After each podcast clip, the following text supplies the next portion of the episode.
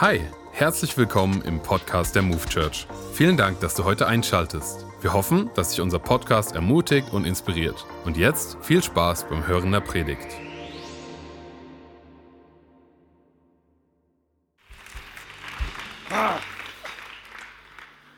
Wow, was für ein Abend. Und ihr seid durch den Schnee gekommen. Ihr seid echte Helden. Und die anderen, die sich reingeschaltet haben und sagen, wir sind mit dabei, wir beten mit, es ist richtig gut. Ähm, wir haben so viele Titel schon gewählt. Wir haben was mit Psalm 23, Break Free in 23, okay? Ähm, ausbrechen, ausbrechen aus der Furcht, das ist ja unser Thema, und durchbrechen in eine Kühnheit. Und wir haben von, von Antonio ja gehört, wenn wir uns der Gegenwart Gottes bewusst sind, wissen wir erst bei uns. Und dem Angesicht unserer Feinde deckt er uns den Tisch. Und mein Thema heute lautet, endlich aufgedeckt, das ultimative Geheimnis, den Himmel zu öffnen. Okay, das, äh, ja, also vergrößere deine Welt, darum wird es gehen. Und zwar, du wirst staunen, durch Opfer. Wisst ihr, das Kreuz hat zwei Seiten. Die eine Seite, das ist das Leiden Jesu. Das andere, das ist das Leiden, was wir um seines Namens haben, weil wir hier auf der Welt unterwegs sind. Das eine ist, was er freigeschaltet für uns, ähm, Segnung aus seinem Leiden für uns. Und das andere ist, dass wir unser Kreuz auf uns nehmen und ihm nachfolgen. Und die Betonung heutzutage liegt häufig in den Kirchen sehr stark auf das, wir empfangen durch das, was das Opfer Jesu gebracht hat. Okay? Wir empfangen, wir partizipieren, wir gewinnen daraus.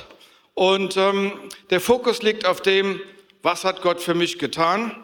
Aber wir werden weniger gelehrt, dem Beispiel Jesu zu folgen. Also pass mal auf, Jesus wird getauft im Jordan. Dann kommt er aus dem Wasser, dann wird er vom Heiligen Geist in die Wüste geführt. Dann wird er vom Teufel attackiert in der Wüste. Und er bringt ein Opfer. Und als er das Opfer gebracht hatte, was hat's gegeben? Einen Durchbruch. Die Salbung war da, der Dienst begann, es ging richtig rund. Und ich sag dir, ich will über diese Art von Opfer reden, ja. Ähm, als der Heilungsdienst begann, habe ich genau das Gleiche gemacht. Ich bin in, in einen Fasten- und Gebetsmodus reingegangen und ich habe erlebt, dass da etwas passiert ist. So, es gibt nicht nur einen Gewinn aus dem Tod von Jesu, es gibt auch einen Gewinn ähm, von einem Opfer, was du bringst. Und, und da wird so wenig drüber geredet und deswegen finde ich es gut, genial, heute darüber zu reden. So, das, was Jesus gebracht hat, ist so genial, das kann ja keiner toppen, okay? Die Gnade ist da jeden Tag für uns, okay? Ähm, er hat uns befreit von einer Leistungsfrömmigkeit. Wir müssen uns nicht mehr selbst erlösen, okay? Das ist alles hinfällig. Also ich kann, ich kann mal eins sagen, Errettung ist frei, Heilung ist frei, Vergebung ist frei, ewiges Leben ist frei. Jetzt kommt's, die Kraft, die in seinem Namen ist, wenn du glaubst an die Kraft in seinem Namen, das ist auch frei. Gemeinschaft zu haben, versetzt zu sein an himmlischen Orten mit ihm, auch das ist frei. Es gibt so vieles, ja. Also, das geht ja noch ewig weiter. Du bist ein Freund Gottes. Beziehungsweise, du bist nicht mehr Sklave, du bist ein Freund Gottes. Und das sind, das sind alles riesige Unterschiede. Und der geistliche Kampf gegen dich besteht darin, dass der Feind dich immer attackieren will in deiner Identität in Christus. Okay? Aber dieses Thema will ich nicht, äh, nicht größer vertiefen. Ich will nur sagen, es gibt eine Gnade, die es freizusetzen gilt, und zwar durch etwas, was wir machen.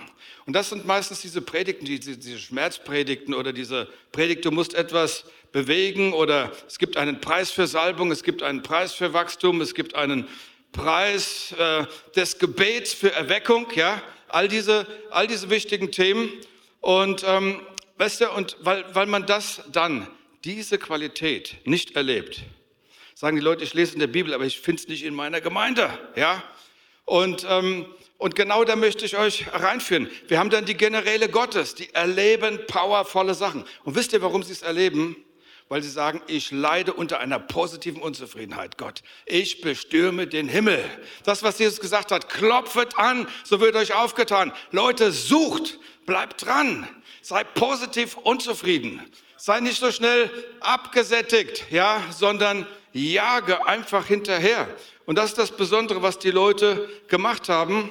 Und ähm, natürlich hat Jesus das größte Opfer gebracht. Und er hat durch das Opfer, was er gebracht hat, etwas gekriegt. Und wir schauen uns das einfach mal an. Es gibt eine Schriftstelle, die sagt, es gibt sieben Dinge, die Jesus durch sein Opfer erworben hat. Und es steht in Offenbarung 5, Vers 12.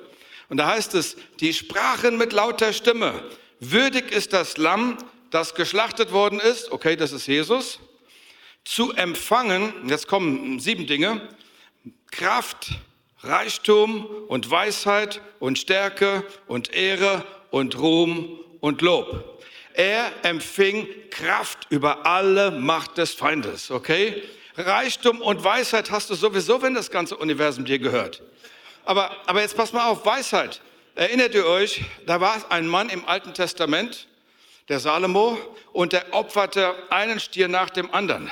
Und dieser Berg von Opfer, den er da gebracht hat, hat Gottes Aufmerksamkeit auf sich gezogen. Und Gott sagt, was willst du denn haben von mir? Und er sagt, Weisheit, okay? Also wir, wir, wir nähern uns diesem, diesem Thema und ähm, Jesus bekam Kraft, er bekam Reichtum, er bekam Macht über den Feind, Macht, äh, verstehst du, über die Engel, er bekam Anbetung. Die Bibel sagt, dass jedes Knie sich beugen wird vor ihm, ja. Philippa 2, Vers 10. Und er hat einen Preis ge gezahlt, okay? So, jetzt komme ich mal zu einem anderen Aspekt. Ihr kennt vielleicht die Geschichte von dem reichen Jüngling. Er kommt zu Jesus, er sagt, Jesus, was muss ich tun, um errettet zu werden? Und Jesus sagt, mein Freund, verkauf alles, was du hast und gib's den Armen. Und der junge Mann ist etwas bedropst und geht weg. Und dann kommt diese Bemerkung, ähm, dass Jesus sagt, es ist leichter für ein Kamel durch das Nadelöhr zu kommen. Und das Nadelöhr war so ein Tor irgendwo in Jerusalem, okay? Und die Kamele mussten sich da rein quälen, durchquälen. Also es war nicht das kleine Nadelöhr, ja? Aber die mussten sich da durchquälen. Und er sagt, es ist leichter für ein Kamel durchs Nadelöhr zu kommen, als dass ein Reicher in den Himmel kommt. Ich glaube nicht, dass Jesus gegen Reichtum gesprochen hat, denn wir sehen, Abraham war reich, stimmt? Salomo war reich, David war reich, die waren alle reich. Es geht um was anderes. Es geht darum, kontrolliert dich dein Reichtum, kontrolliert dich das Geld oder kontrollierst du das Geld? Und, ähm, und jetzt, wir kommen zu dem Punkt. Es gibt Opfer, die wir bringen und diese Opfer vergrößern deinen geistlichen Einfluss. Es gibt Opfer, die wir bringen und die können politischen Einfluss vergrößern. Es gibt Opfer, die gebracht wurden und die ganze Regionen verändert haben. Weißt du was? Und Mose hatte diese Anerkennung Gottes, dass er all das hatte, was er brauchte für ein zwei Millionen Volk mitten durch die Wüste für 40 Jahre. Da brauchst du unendlich viel. Also es ist, äh, es ist erstaunlich. Und wir sind bei dem Normalen. Was ist das Normale? Eine Banane. Aber du könntest eine Bananenplantage haben, okay? Das ist ein Riesenunterschied. Das Normale ist ein Hauskreis, eine Connect-Gruppe. Aber das Außergewöhnlich wäre doch eine Erweckung in der Connect-Gruppe, okay? So, dass das Normale ist, hm, dass man wie der Prophetenschüler vom Elisa sieht, man sieht, was vor Augen ist, die Feinde, die Schwierigkeiten, die Herausforderungen. Aber das Bessere ist doch, wenn die Augen geöffnet sind und man nicht auf Sicht fahren muss. In diesen Tagen kannst du es dir nicht leisten, auf Sicht zu fahren. Du musst wirklich in der Lage sein, von Gott zu hören. Was ich sage, ist total wichtig und es hat zu tun mit gewissen Opfern. Errettung ist komplett frei und das ganze Paket, das haben wir gesagt. Und in Römer 8, Vers 16 bis 17 heißt es, der Geist selbst gibt zusammen mit unserem Geist, also der Geist selbst gibt Zeugnis zusammen mit unserem Geist, dass wir Gottes Kinder sind. So. Und da wir aber Gottes Kinder sind, so sind wir auch Erben, nämlich Erben Gottes und Miterben des Christus. All die guten Sachen, die wir vorhin aufgezählt haben, ja. Und jetzt kommt's, wenn wir wirklich mit ihm leiden, damit wir auch mit ihm verherrlicht werden. Diese Passage fällt meistens hinten weg. Ne? Wird immer weg, immer weg. Das andere wird, ja, und wenn du mit ihm verherrlicht werden willst, musst du auch mit ihm ein bisschen leiden. Ich weiß, das gefällt euch nicht. Aber ich sage euch was, es ist etwas dran, an dem das Kreuz auf sich nehmen.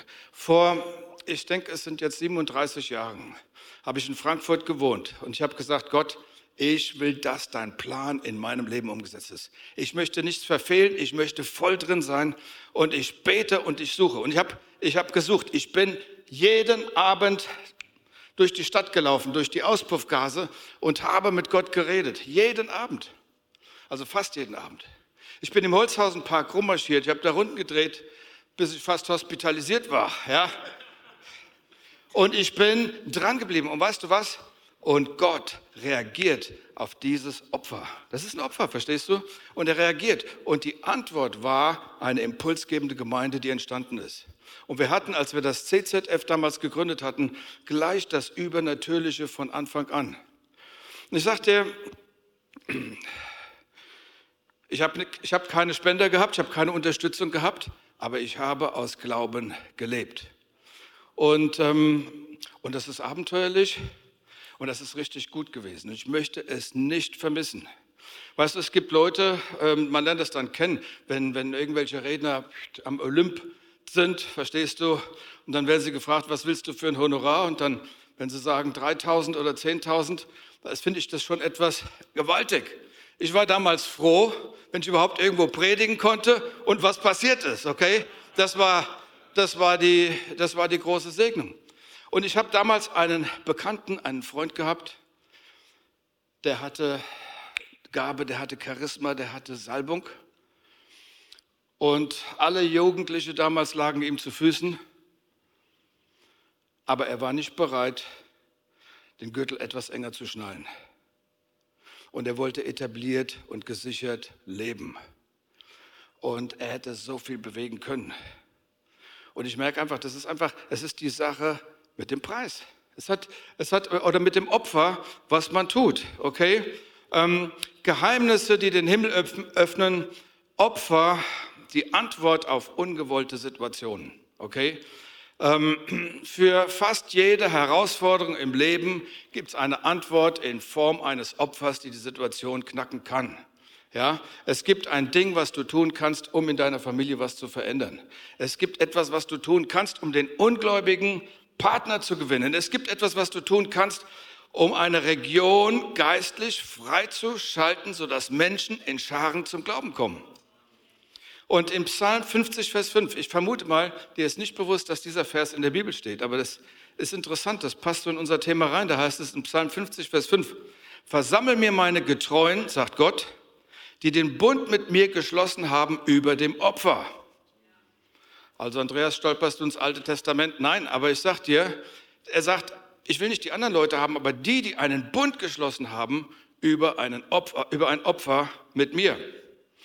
So, und ich sage euch was, die, die dunkle Seite, die okkulte, die diabolische, die satanistische, die bringen eine ganze Menge Opfer. Und ich bringe euch jetzt erstmal ein Beispiel aus der Bibel und ihre Opfer, die funktionieren.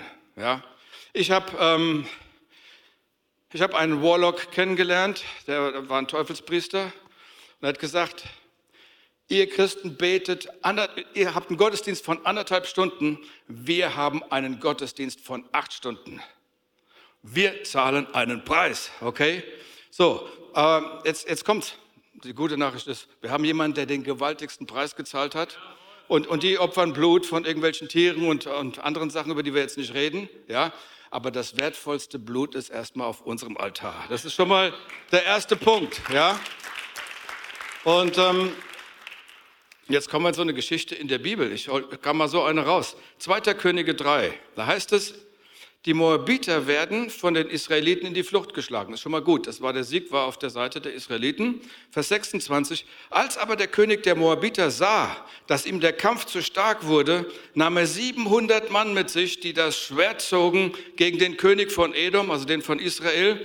Aber sie konnten es nicht. Mit anderen Worten, kein Durchbruch, Sackgasse, lief nichts. Vers 27. Da nahm er seinen erstgeborenen Sohn, der an seiner Stelle König werden sollte und opferte ihn als Brandopfer auf der Mauer. Boah. Und es kam ein großer Zorn über Israel, sodass sie von ihnen abzogen und wieder in ihr Land kehrten. Leute, die Schlacht war eigentlich schon geschlagen. Sie waren eigentlich schon durch. Aber der König der Moabiter verstand ein Prinzip des Opfers. Und der König manipulierte mit einem sehr großen Opfer die Situation und alles änderte sich. Das Opfer verwandelte den Sieg in Verwirrung. Ja? Und in den Tagen des geistlichen Kampfes, da gibt es die Menschen, die das Blatt wenden durch ein außergewöhnliches Opfer, was sie für Gott bringen. Und man verändert etwas in der Familie, man verändert etwas in der Einflusssphäre, man verändert etwas in dem Terrain, in dem man drin ist. Nochmal, Psalm 50, Vers 5. Hol die Leute, die einen Zugang zu den Dingen Gottes haben, durch ein Opfer. Nun, bevor man ein Opfer bringt, muss die opferbringende Person, Mann oder Frau, auch von Gott äh, akzeptiert werden. Ja? Du erkennst es, ähm, wenn, wenn, wenn der Mann, der sagen wir mal sagt, ich rede jetzt mal fromm, das, den priesterlichen Dienst des Priesters machen will, von Gott nicht anerkannt ist, dann ist sein Opfer auch nichts. Ja? Und du, siehst es, Kain und Abel, okay, Kains Opfer wurde nicht angenommen, Abels Opfer wurde angenommen. Und ähm, ja, und jetzt spüre ich schon im Raum, wie jemand sagt, Andreas, aber weißt du was? Als Jesus gesagt hat, es ist vollbracht, war doch alles erledigt. Warum müssen wir denn dann noch zum Beispiel einen Befreiungsdienst machen? Ist doch alles erledigt. Soll ich dir was sagen? Es gibt Dinge, die Gott für uns aufhebt, damit wir sie tun, die er nicht für uns tut. Ja? Und ähm, auch im, im Bereich des Erwecklichen. Und da, da will ich mit euch hin.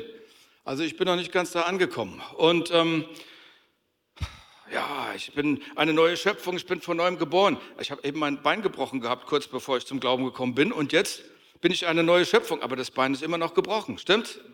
So, da sind die Prozesse. Gott wird nicht für dich tun, was er für dich vorgesehen hat. Aber weißt du, die, die, die Priesterschaft Jesu ist kein Ersatz für deine Priesterschaft. Ja? Wir müssen das Potenzial, der, die Kraft im Opfer von Jesus begreifen und das müssen wir im Glauben ergreifen und dann müssen wir selber unterwegs sein. Und jetzt ist die, Zeit gekommen, dass ich es richtig vertiefe und konkret mache. Ähm, und das geht so wunderbar in Apostelgeschichte 10, Vers 1 bis 2. Da steht die Geschichte. In Caesarea lebte ein Mann namens Cornelius, ein Hauptmann der Schar, die man die italienische nannte. Der war fromm und gottesfürchtig mit seinem ganzen Haus und gab dem Volk viel Almosen und betete ohne Unterlass. Jetzt überleg mal. Dieser Mann war von der italienischen Schar, der war weder Jude, der war noch Christ, okay? Und was macht er? Er gibt Almosen, ständig, er ist großzügig und du, was er noch macht? Er betet ohne Unterlass. Und diese Art von Opfer drang in den Raum des Geistes ein und hat veranlasst, dass ein Engel zu ihm gekommen ist. Und der Engel sagt ihm, du Cornelius, deine Gebete und deine Almosen sind vor Gott gekommen. Mit anderen Worten, Opfer funktionieren wirklich. Okay, die bringen etwas, das erkennen wir. Und was passiert da? Und er sagt, geh hin, geh nach Joppe, sende deinen Mitarbeiter nach Joppe, der soll den Simon Petrus holen, der bei Simon dem Gerber arbeitet, hol den Burschen her. Und als Simon Petrus kam, und du weißt ja, wie die Geschichte war, er war dort und dann hat er diese Vision von diesem unkoscheren Zeug, was er da essen musste, und Gott sagt, schlacht und isst, und er sagt, ey, ich bin ein Jude, so ein Zeug esse ich nicht. Aber als die Diskussion vorbei war, hat er irgendwo, wurde er vorbereitet für das Haus des Cornelius. Und auf einmal fällt der Heilige Geist auf die ganze Familie. Weißt du was? Die ganze Familie wird mit dem Heiligen Geist erfüllt und kommt zum Glauben. Das ist doch, wow.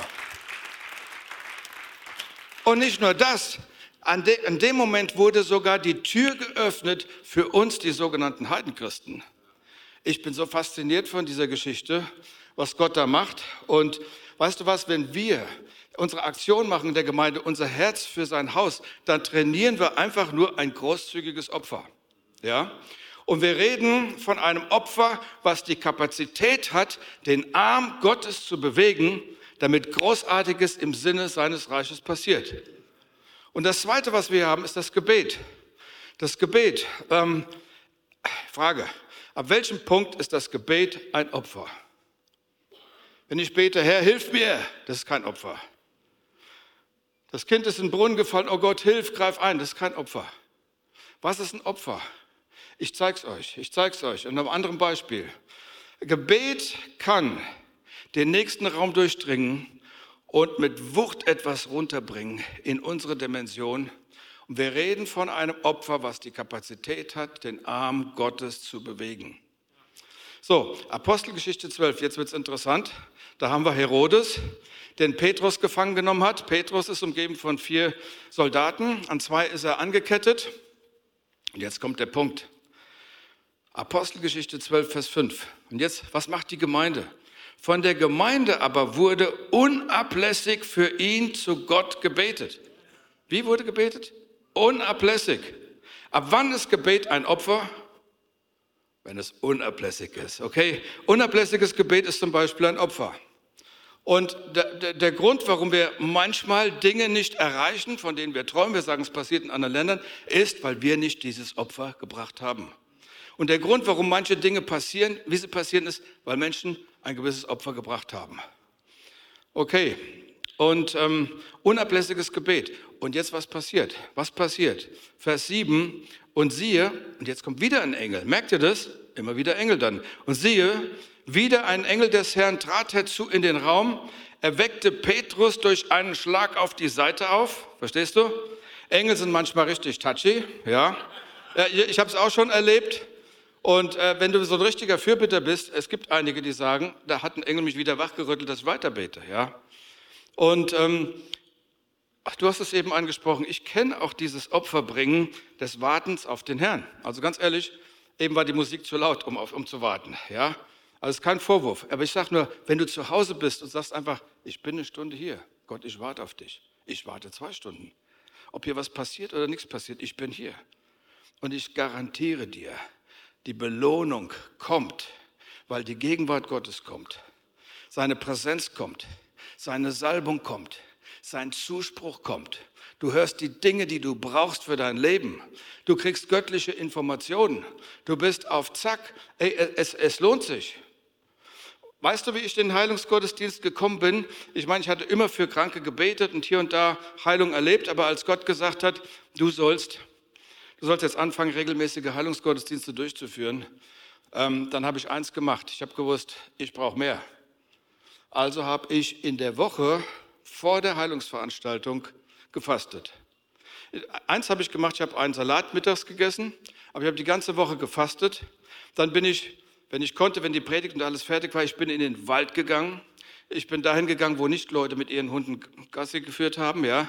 Ich bin dort gewesen, wo es ruhig war. Ich habe abends mich ausgeschaltet, ich habe kein Fernsehen geguckt. Ich habe fokussiert. Und ich soll ich dir was sagen? Du kannst sagen, ich habe ein Opfer gebracht, aber der Segen, der da drauf geworden ist, war so gewaltig. Und dann fingen wir an drüben in dem Gebäude und das hat richtig geknallt. Und ähm, es sind so viele, so viele Menschen sind zum Glauben gekommen und, und verstehst du, diese Zeit, die du mit Gott verbringst, ist so powerful. Diese, diese Fokussierung und das ist ein Opfer. Das ist ein Opfer. Gebet ist ein Opfer. Ähm, ich erinnere mich, ich, äh, als das mit dem Heilungsdienst dann so losgegangen war, ähm, bin ich dann eingeladen worden in die Staaten zu Heilungsgottesdiensten. Und dann habe ich mir einfach gesagt, also pass auf, wenn ihr mich einlädt und ich mache eine Heilungsveranstaltung, fahr mich bitte danach wieder in mein Hotelzimmer, damit ich beten kann und mich vorbereiten kann auf die nächste Veranstaltung. Normalerweise, wenn du rumreist als Prediger, sagen sie, komm, wir zeigen dir die Stadt, komm, wir gehen hier essen und da essen. Und diese ganze Nummer, ja, mache ich seit Jahren so gut wie kaum. Ja, passiert nicht. Aber das war so ein Moment. Und, und dann habe ich gemerkt, plötzlich in einer Abendveranstaltung in Atlanta, die Leute stehen dort, ich bewege meinen Arm in die Richtung und die Leute laufen alle in die Richtung. Und ich bin sehr experimentierfreudig, ich habe dann gleich mal so gemacht. Und sie liefen in die Richtung und dann wurde es unheimlich. Dann habe ich gesagt, jetzt höre ich auf, ich, ich, ich will ja keine Show abziehen, aber ich habe gemerkt, da war Strom drauf. Und am nächsten Tag stand eine Frau vor mir, die sagt, hey, ich habe Rückenprobleme, ich habe eine Skoliose. Und dann habe ich mir gedacht vom Vorabend, hey, wenn das so funktioniert, dann ist da eine Energie. Und als ich mein Heilungsbuch geschrieben habe, habe ich das die Heilungspower ja, genannt. Ähm, und, und die Wirbelsäule ist krumm und da muss sie gerade werden. Ich habe dann so bewegt und auf einmal sind diese Dinge passiert. Das war mir dann so wiederum so unheimlich, dass ich eine ganze Nacht gekämpft habe. Und weißt du was? der Teufel wollte mir erklären, dass das von ihm war. Okay? Dass diese Power einfach nicht normal ist und so weiter, dass das von ihm ist und dass ich damit aufhören soll. Ja? So, und am Morgen, am Morgen beim Aufwachen, ich bete und Gott sagt, was hast du die ganzen Tage gemacht? Ich habe gesagt, ich habe gebetet, ich habe mich vorbereitet, ich habe den Menschen gedient. Dann sagt er, siehst du, da kriegst du etwas. Das ist das Opfer, in Anführungszeichen, wir sind keine Opfer, aber wir bringen ein Opfer und das Opfer wird belohnt werden. Ja? Ähm, ihr müsst verstehen, die gute Person bin nicht ich. Die gute Person ist der Heilige Geist in mir und in dir. Das ist die gute Person. Ja?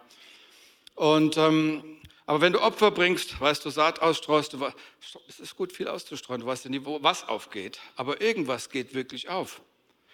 Ja? So, und jetzt vor kurzem hat jemand gesagt, Andreas, wir haben nicht so viel darüber berichtet, aber ähm, Andreas, weißt du, was da in Pakistan passiert? Wow, das ist doch so toll und so weiter und so fort. Und ich habe gesagt, ja, es ist toll. Blinde Augen sind aufgegangen, Leute, die nicht gehen konnten, sind gegangen, äh, Krebs ist verschwunden.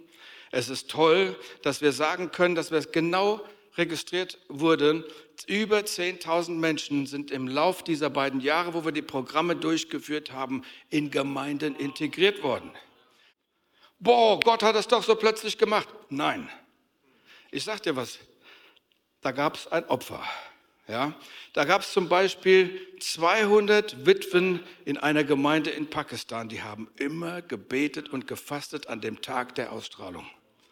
Manchmal waren es 700 Leute, die das gemacht haben. Und ich sagte, ich war hier und ich habe mich getroffen mit dem Olli, mit dem Wolfgang, mit Timo. Wir haben hier in der Zeit, wo wir Aufnahmen gemacht haben, wir haben, sie haben parallel mit einem Team, haben, wurde hier rumgelaufen und gebetet, wo wir die Aufnahmen gemacht haben. Wir sind voll reingegangen.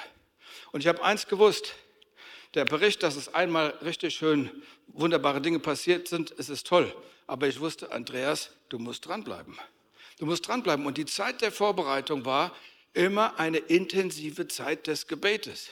Eine volle Konzentration auf Gott, auf die Gegenwart Gottes, mich abseilen und so weiter.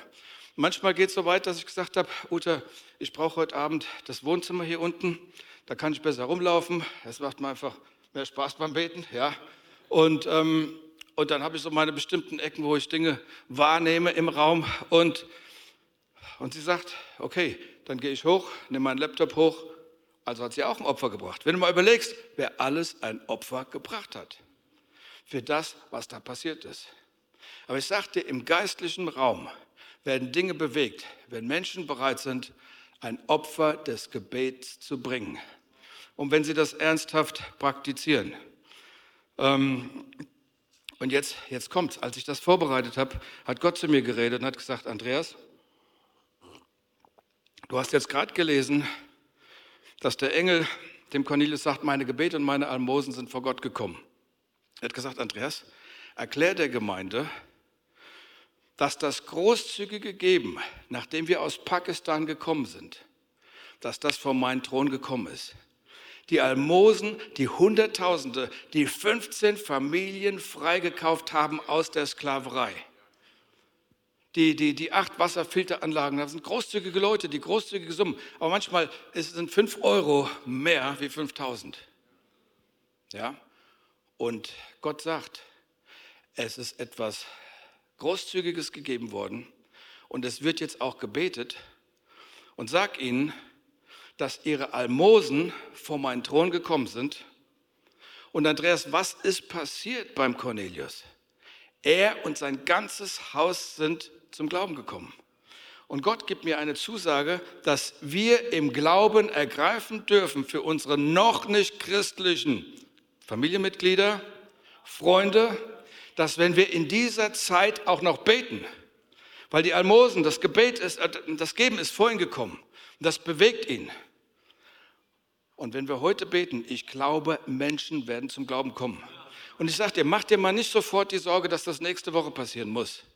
Du musst nur wissen, dass Gott dein Gebet erhört hat.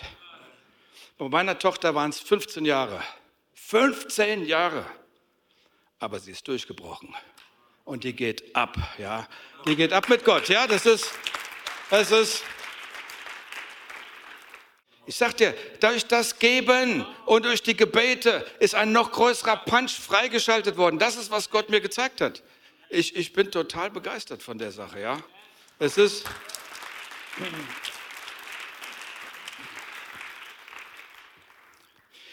Und Leute, ich, ich muss euch auf Feier setzen fürs Gebet, weil du kannst das Gebet würzen, okay?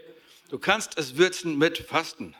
Und ich erzähle eine Geschichte, die einige hier schon ein paar Mal gehört haben, aber das ist mir so egal, weil die so gut ist, ja? Als wir, als wir in Frankfurt in der Gemeinde, in der ersten Gemeinde, 150 Leute waren, hat jemand prophezeit in der Gemeinde, bis zum Jahresende wird sich die Gemeinde verdoppeln. Hey, es waren nur noch zwei Monate, November, Dezember, keine Verdopplung. Und Rudi und ich, wir haben die Gemeinde zusammengeleitet. Wir sagen, wir fasten 300 Stunden für 300 Menschen sind zwei Wochen, okay? 300 Stunden. Wir haben es gemacht, Vollfasten. Also getrunken haben wir, ja. Aber nicht den Alkohol, sondern, sondern so ein bisschen elektrolythaltige Flüssigkeiten, ja, damit du nicht ganz zusammenbrichst. Und weißt du was? Dann haben wir gefragt, wie ist der Gottesdienstbesuch? Runtergegangen. Die Leiter sind weg, runtergegangen. Aber als wir zurückkamen, in sechs Wochen waren 150 Menschen auf einmal da. Keine Gemeinde war zusammengebrochen. Sie sind einfach zusammengekommen. Und ich habe mich an diese Sachen erinnert und habe gesagt, meine Güte, du hast auch was verpennt. Und ich möchte da wieder einsteigen, okay? Und sagen, das Gebet bewegt etwas. Es ist ein Opfer, was wirklich etwas Wunderbares bewirkt. Also es gibt so einen, einen, einen, einen Pastor in Afrika, der gesagt hat, wir machen Folgendes. Die, die Region, in der Region sind kaum Leute zum Glauben gekommen. Er sagt, wir, wir, wir, beten, wir beten sechs Monate ohne Unterlass. Die haben es gemacht. Weißt du, was passiert ist? Nach sechs Monaten sind die dunklen Kräfte, die über der Region waren, verschwunden und Menschen sind zum Glauben gekommen und sie haben eine Erweckung erlebt. Ja, es gibt einen Mann, Apostel Arome Osai, der, der große Evangelisation in Simbabwe durchführt. Und das hat mich sehr inspiriert und deswegen erzähle ich euch seine, seine Geschichte.